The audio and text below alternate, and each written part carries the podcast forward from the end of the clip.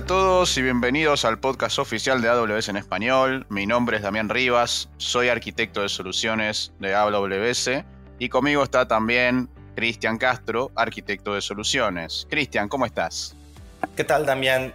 Bien, muy bien. Muchas gracias por invitarme a colaborar en este espacio. Contento de platicar aquí contigo.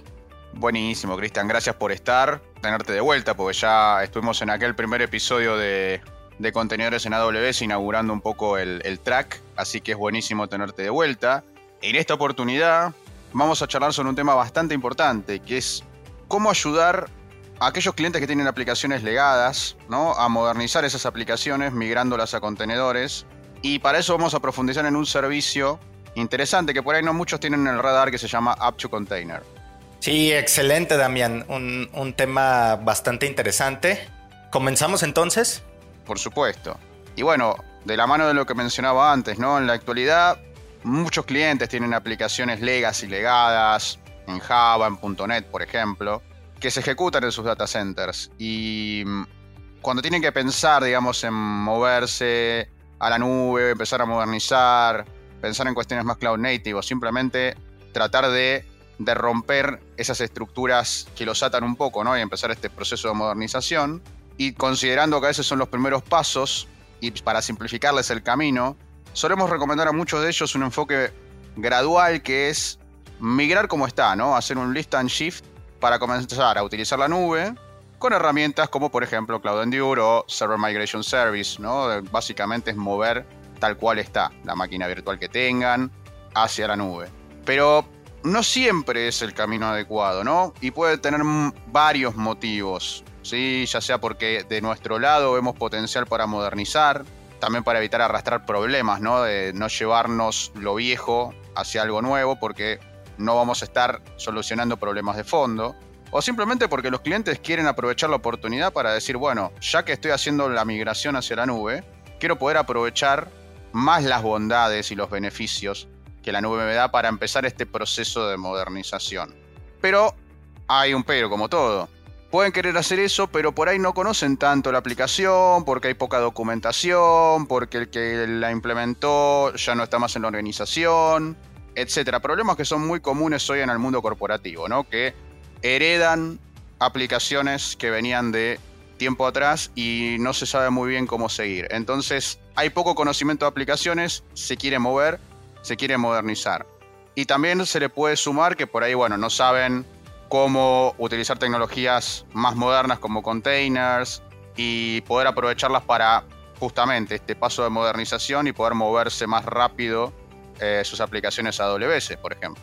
Sí, eso es muy, muy cierto, Damián, esto que comentas. Y es que muchos clientes aún se encuentran generando pues estas capacidades eh, el poder entender cómo funcionan los contenedores para comenzar a adoptarlos, el poder integrarlos a su stack tecnológico, generar las reglas, generar la capacitación que necesita su gente, o incluso eh, algunos clientes todavía no tienen tanta experiencia en servicios de nube.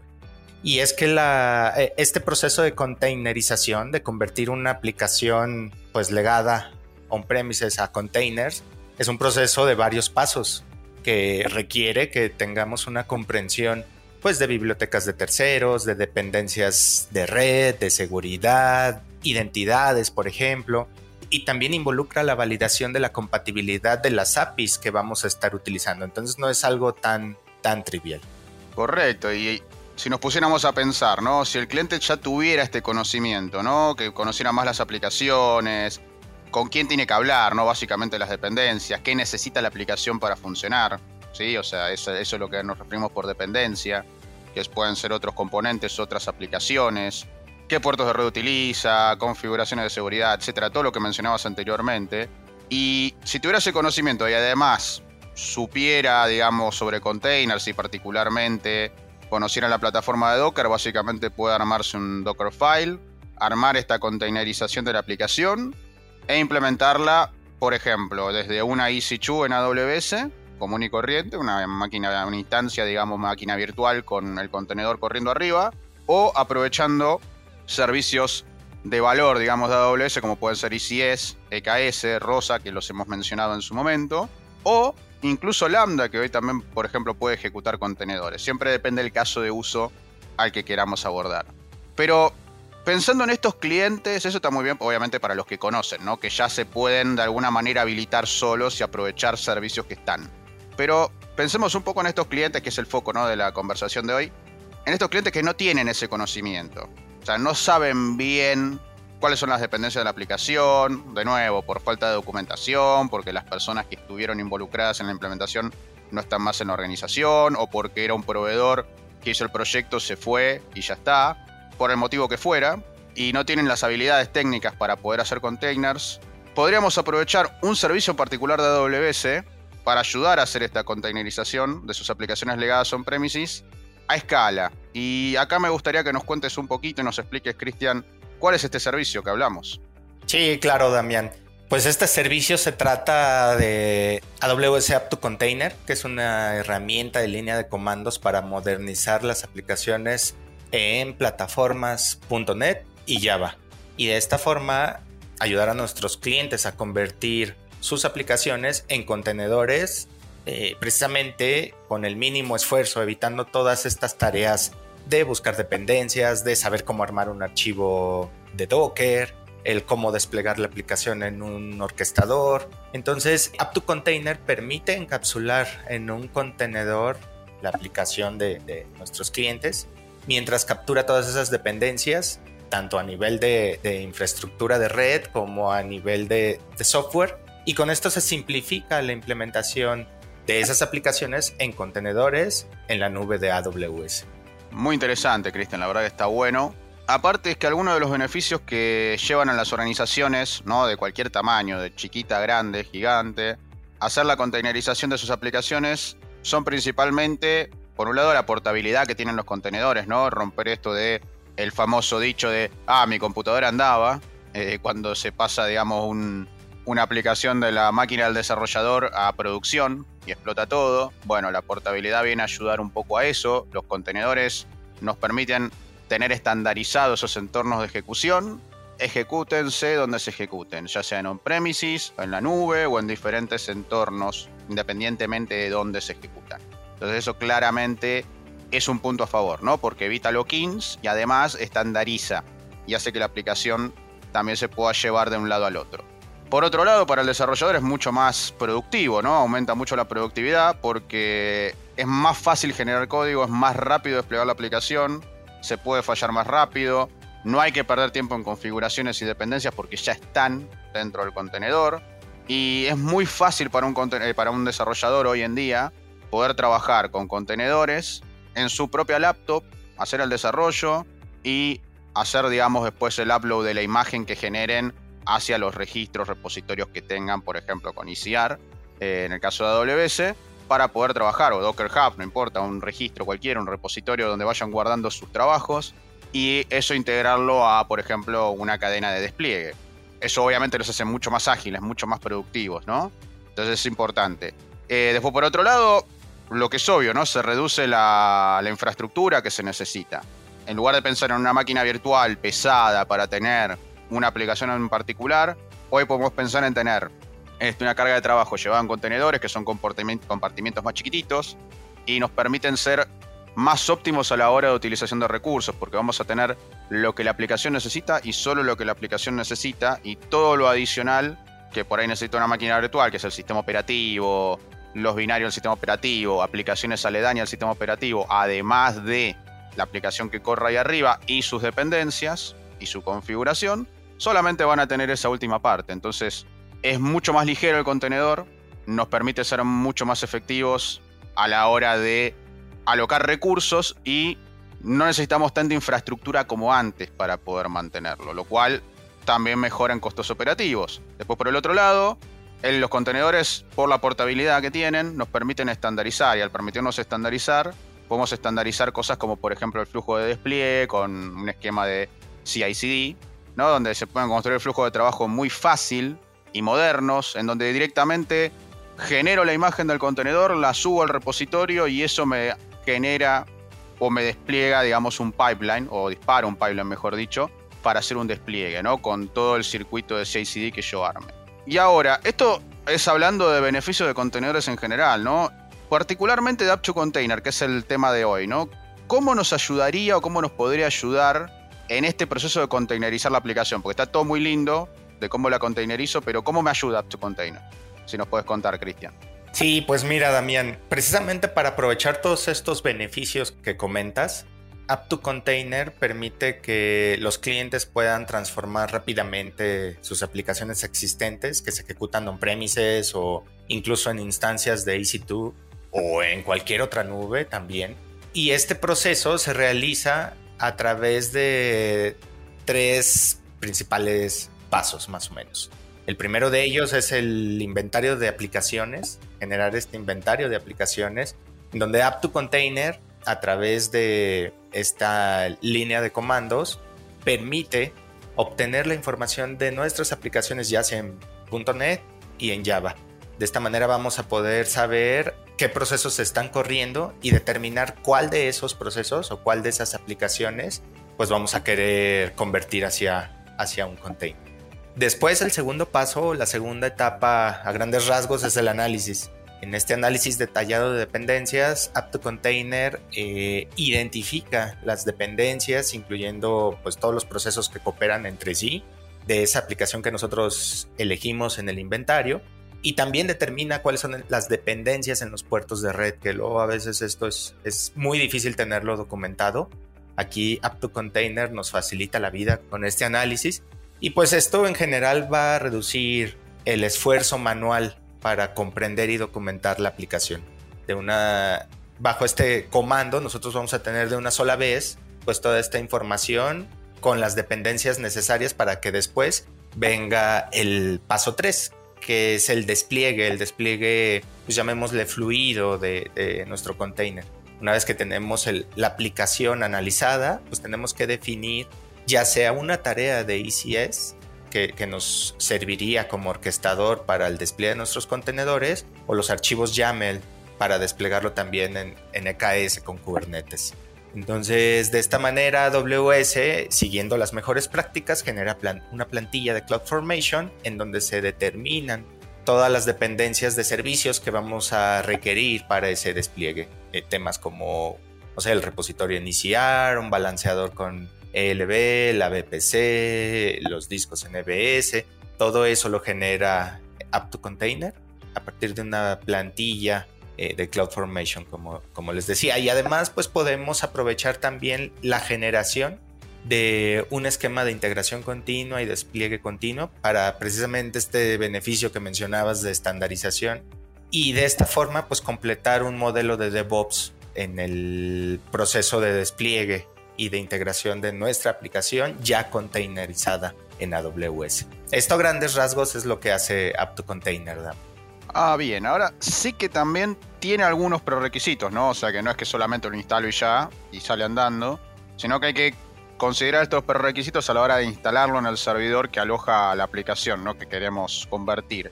Y estos son, corregime si estoy equivocado, AWS CLI, las Docker Tools, PowerShell 5.0 o para arriba para aplicaciones que se ejecuten en Windows.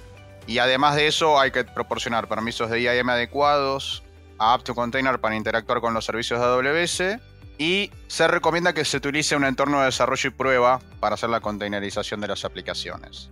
Sí, es correcto, Damián. Eh, esos son los prerequisitos.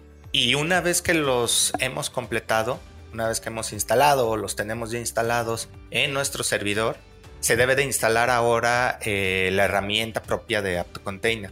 Y luego hay que ejecutar una serie de comandos para pues, llevar a cabo esto que comentábamos previamente. El primer comando es el comando ini. Mediante este comando se configura la herramienta con el perfil de AWS que vamos a utilizar y otros parámetros que se requieren para poder hablar con nuestra consola. Después se realiza un comando de inventory en donde se identifican todas las aplicaciones en ejecución que son compatibles con App2Container, es decir, estas que están relacionadas con las plataformas .NET y Java. Y aquí en este punto pues debemos de elegir qué aplicación es con la que vamos a proceder o con la que vamos a trabajar el proceso de containerización. Y una vez que la elegimos, ejecutamos el comando analyze, haciendo referencia a ese, a ese proceso, a esa aplicación, y el comando Analyze va a realizar, eh, pues como su nombre lo dice, un análisis detallado para identificar los artefactos de la aplicación. Eh, sus dependencias, eh, los puertos de red que se están utilizando, los archivos de configuración que se utilizan y se genera al final un documento que recopila toda esta información. Algo que es muy bueno es que pues nosotros podemos hacer un análisis de esto que genera App2Container y nosotros podemos determinar qué cosas agregar o quitar de esas dependencias que se encontraron. Después viene el proceso de containerización que se realiza a través del comando containerize. Aquí se genera básicamente un archivo, un, un Dockerfile y una imagen de contenedor para la aplicación analizada. Igual, si es necesario, también podemos modificar posteriormente este Dockerfile generado por App2Container y reconstruir el contenedor. Algo también bueno es que eh, podemos realizar pruebas locales de la aplicación eh, eh, en este o basado en este Dockerfile, generando así una validación antes de poder hacer el siguiente paso, que es el despliegue. Este despliegue se realiza con el, con el comando de Generate Deployment, en donde se registra la imagen de contenedor en Amazon ECR, se crean las definiciones ya sea de tareas en ECS o los archivos YAML de Kubernetes NKS. Y de esta forma pues vamos a poder desplegar la aplicación en uno de estos orquestadores que hayamos elegido a través también de las definiciones que App2Container genera por medio de la plantilla de CloudFormation que ya mencionábamos. Y opcionalmente vamos a poder también generar artefactos de code build code deploy para poder tener así un modelo de integración continua y de despliegue continuo que sea repetible para implementar la aplicación del contenedor. De acuerdo, Cristian. Entonces, para, digamos, compilar un poco, recapitular y ver si estamos, si estoy entendiendo bien y siguiendo bien el hilo, ¿no? Al final del día, App2Container me va a generar los siguientes artefactos para cada componente de la aplicación. Vamos, vamos uno por uno. Artefacto de la aplicación como la configuración de DLLs, Dockerfile, imagen del contenedor en ECR, las definiciones de tareas de ECS, los archivos YAML de despliegue de Kubernetes, una plantilla de CloudFormation y los recursos de AWS CodeBuild y CodeDeploy. ¿Correcto? Es correcto, Damián. Y también es importante tener en cuenta qué tipo de aplicaciones son las candidatas para poder utilizar App2Container o aquellas a las que, en las que AWS recomienda el uso de App2Container. Y estas son pues básicamente dos, como ya lo mencionábamos, aplicaciones que corren sobre la plataforma de .NET de la versión 3.5 para arriba y que se ejecutan en servidores IIS 7.5 para arriba en Windows. La segunda opción o, el segundo grupo de aplicaciones que recomienda AWS son aquellas aplicaciones Java que se ejecutan en Linux sobre, sobre application servers, perdón, eh, JBoss o Tomcat o inclusive aplicaciones Java genéricas que pueden estar en cualquier otro application server como WebLogic, como Spring Boot, etc. todas ellas eh, son reconocidas como aplicaciones genéricas por App2Container. Bien, Cristian, y ahí creo que está bastante claro todo esto, pero un punto crucial es el tema de los costos, ¿no? ¿Podrías comentarnos cuánto cuesta App2Container? Sí, la verdad es que siempre es importante tener en cuenta los costos y el precio sobre todo en el presupuesto de nuestros clientes. Y una buena noticia es que App2Container no genera ningún costo en, el uso de la tecnología como tal o de esta herramienta de comandos. Tampoco tenemos un costo por licenciamiento. Y aquí el cliente tiene dos opciones. Puede descargar la herramienta e instalarla directamente para comenzar a hacer sus procesos de modernización de aplicaciones o puede contactar a nuestro equipo de Procer o alguno de nuestros partners certificados para que ellos les ayuden en esta tarea. En resumen, pues no hay un costo como tal de la, de la herramienta. Espectacular, eso de los costos es buenísimo. Entonces, resumiendo, ¿no? Para ir ya dando un cierre, ¿cuáles crees, Cristian, que serían los beneficios que obtendrían los clientes al utilizar App2Container? Si lo pudieras resumir. Sí, Damián, pues mira, los beneficios más destacables son tres y creo que van a hacer mucho sentido a nuestros clientes. El, primero de ellos es agilizar las operaciones. App2Container va a permitir a los clientes modernizar sus aplicaciones existentes y estandarizar un único conjunto de herramientas para tareas pues como la administración, la supervisión, eh, la entrega propiamente del software la containerización va a permitir a los clientes unificar la infraestructura y los conjuntos de habilidades necesarios para operar sus aplicaciones, ahorrando así en costos de cómputo en donde pudiera estar eh, desplegada originalmente la aplicación. El segundo beneficio es que vamos a acelerar la modernización de las aplicaciones. Con App2Container vamos a automatizar, como ya dijimos, las tareas manuales que consumen mucho tiempo y son propensas a errores, como la identificación de dependencias de las aplicaciones, eh, las configuraciones de los puertos de red, eh, la identificación de los procesos eh, que intervienen en la entrega de software para construir y desplegar una imagen de contenedor. Entonces, como App2Container analiza las aplicaciones y genera todo esto de manera automática y, entrega una imagen de contenedor configurada ya con estas dependencias de manera correcta y estandarizada bajo las mejores prácticas para el despliegue de Amazon ECS o, a través de Kubernetes por medio de KS, pues aquí los clientes van a poder ahorrar muchísimo tiempo. Y el tercero de los beneficios es la simplificación del despliegue. Con App2Container vamos a permitir a los clientes desplegar fácilmente una aplicación existente en sus instalaciones on-premises o en otra nube y la vamos a poder implementar en un modelo de containers en AWS aprovisionando las configuraciones correctas de red y de seguridad. Entonces esos son los tres beneficios que creo que podrían aprovechar todos nuestros clientes con el uso de App2Container. Y sí, totalmente, sin lugar a dudas coincido contigo, Cristian. Creo que App2Container es un servicio que puede facilitarles muchísimo la vida a muchísimos de nuestros clientes que están en esta situación. Bueno, creo que estuvo buenísimo el episodio. Muchísimas gracias por haberte sumado, Cristian, como siempre. Y me encantó, muy buen tema el que discutimos hoy. No, gracias a ti, Damián. Un gusto, como siempre, charlar contigo. Esperemos que con esto hayamos ayudado también a nuestros clientes a conocer esta potente herramienta para armar su estrategia de modernización de aplicaciones y pues comenzar en el mundo de contenedores. Esperemos que este capítulo haya sido de su agrado a toda la audiencia y que toda la información que brindamos les sea útil, como siempre. Recuerden que cada correo que nos mandan lo vamos a leer Así que no duden en mandar eh, un correo a la siguiente dirección, que es awspodcast amazon.com.